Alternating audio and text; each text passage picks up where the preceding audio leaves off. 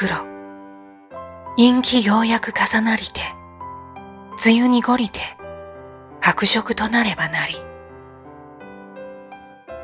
朝宿り、たちまち消える朝露は、昔から儚いものの例えの一つ。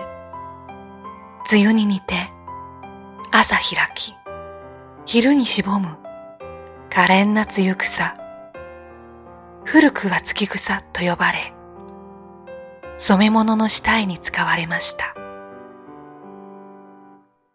水に流れ、跡形もなく消えるこの青は、多くの人々に尊ばれたと言います。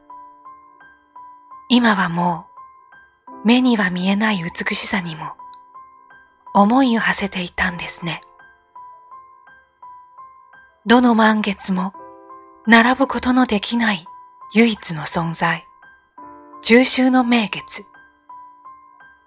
昔、京都の女たちは、この世、針と糸を持ちました。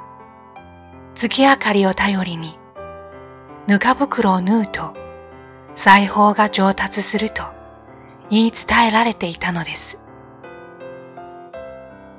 また一年、姿を消すその名月に、新たな誓いを立てていったのかもしれませんね。